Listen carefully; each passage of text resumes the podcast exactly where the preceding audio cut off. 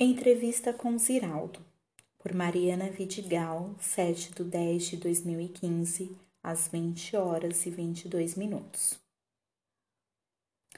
Em 1932, na cidade de Caratinga, no interior de Minas Gerais, nascia Ziraldo Alves Pinto, mais velho entre sete irmãos, o menino que vivia desenhando nas paredes de casa, nas calçadas e salas de aula, tornou-se cartunista, escritor, pintor, teatrólogo e jornalista. Mais que isso, tornou-se um dos maiores nomes da literatura infantil brasileira.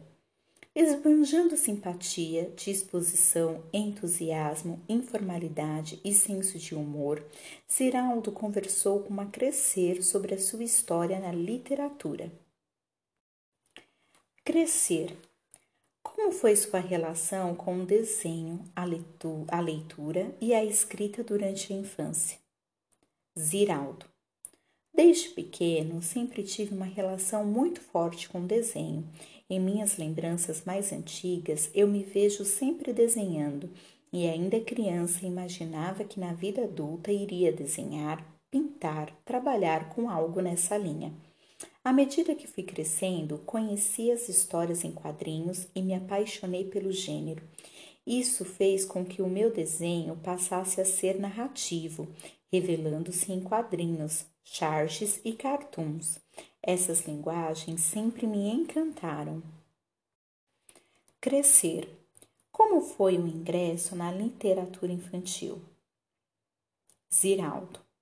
Conforme fui trabalhando em meus cartoons e charges, comecei a gostar muito de escrever, um gosto que não aparecia com tanto destaque na minha infância. Fiz histórias em quadrinhos e criei a revista em quadrinhos A Turma do Pererê, com essas experiências, percebi que poderia usar essa capacidade de escrever e de desenhar para fazer livros para crianças.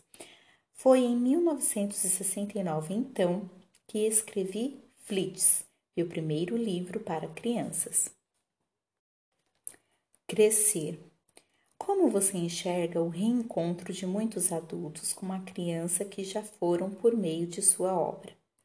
Ziraldo. Isso é fantástico.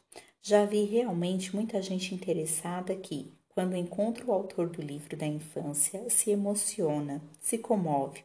Percebo que, quando um autor conquista uma geração, ele vive eternamente no coração dessas pessoas. É impressionante.